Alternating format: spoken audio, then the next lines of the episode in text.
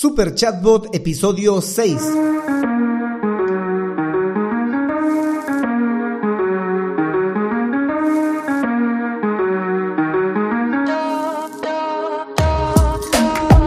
Bienvenidos un día más a todas y todos los chatbot users de este podcast. Podcast en el que hablaremos del universo de los chatbots y sus poderes en Internet y redes sociales, además de las novedades, funciones, estrategias, tips de estas pequeñas bestias robotizadas con las que algunos nos ganamos la vida y con las que otros se hacen la vida más fácil. En el episodio de hoy nos vamos a adentrar un poco más en el mundo de los chatbots, en el universo de los chatbots, porque vamos a estudiar los tipos de chatbots que existen o por lo menos los modos en los que se ha clasificado a los chatbots, en los modos en los que se categoriza a los chatbots, y me estoy refiriendo a los chatbots de texto. Pero no sin antes recomendarte que si necesitas un chatbot, pues visites alexhurtadomktd.com, donde vas a encontrar chatbots para Facebook, WhatsApp, Instagram, Telegram, Google Business Message, etc. Por cierto, yo soy Alex Hurtado, un implementador de chatbots. Bueno, chatbot user, comencemos. Tipos de chatbots. Los chatbots, si bien tienen una definición que los puede aglutinar a todos, no todos son iguales. Hay diferentes tipos de chatbots y hay diferentes formas de clasificar a los chatbots. Están, por ejemplo, los chatbots que se clasifican por el medio expresivo, los chatbots que se clasifican por su finalidad, los chatbots que se clasifican según su canal y los chatbots que se clasifican según la aplicación de inteligencia artificial. Chatbots según el medio expresivo. Entonces, los chatbots según el medio expresivo son de tres clases. Están los que son solo de texto, están los que son solo de voz y están los que pueden combinar texto y voz. O sea, son de multimedia, pero cuando digo multimedia no solo pueden hablar con texto y con voz, sino también pueden responder con archivos que no son ni texto ni voz. Según la finalidad del chatbot. Luego están los chatbots según la finalidad del chatbot. Y aquí eh, son varios los chatbots que hay según su finalidad. Están, por ejemplo, los de marketing y generación de leads, que son chatbots dedicados a automatizar canales de atención al cliente y convertirlos en canales de marketing.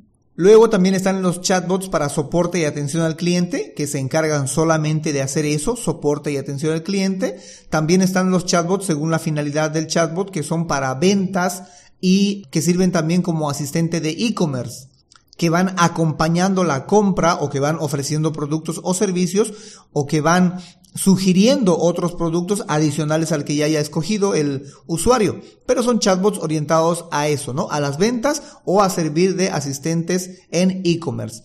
Luego están los chatbots sociales, que son chatbots orientados al branding, que sirven para humanizar la marca, para potenciar el engagement, para crear comunidad alrededor de una marca en una determinada red social. Y por último, el chatbot transaccional, un tipo de chatbot según su objetivo, que es, son los chatbots transaccionales o no transaccionales. Estos chatbots, los chatbots transaccionales, son aquellos que permiten ejecutar de punta a punta una transacción económica o un proceso de negocio. Es decir, la compra o adquisición de un producto o servicio. Para esto es muy necesario que este chatbot transaccional se pueda integrar tanto al backend o al stock de la empresa como también a pasarelas de pago.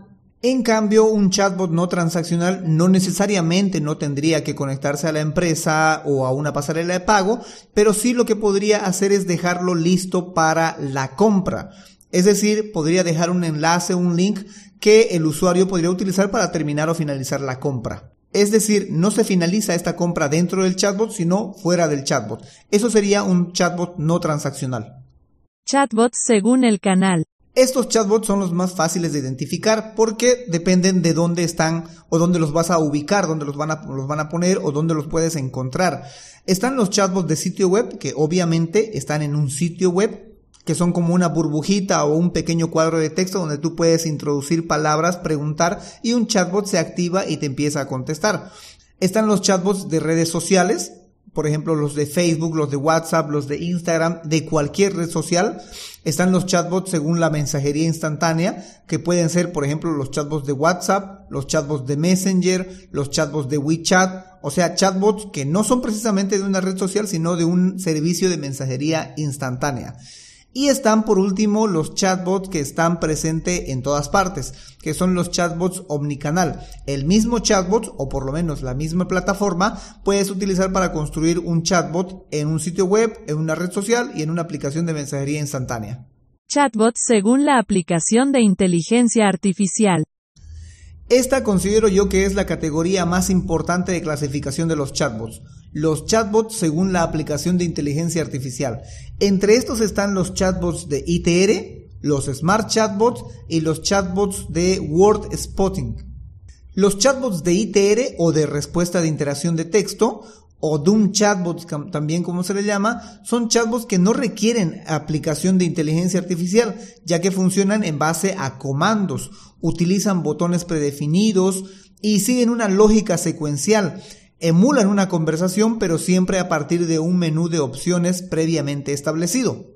En los chatbots de ITR la interacción ya está dirigida, de manera muy similar a cómo conceptualizábamos a los voicebots de IBR o los chatbots de respuesta de interacción de voz.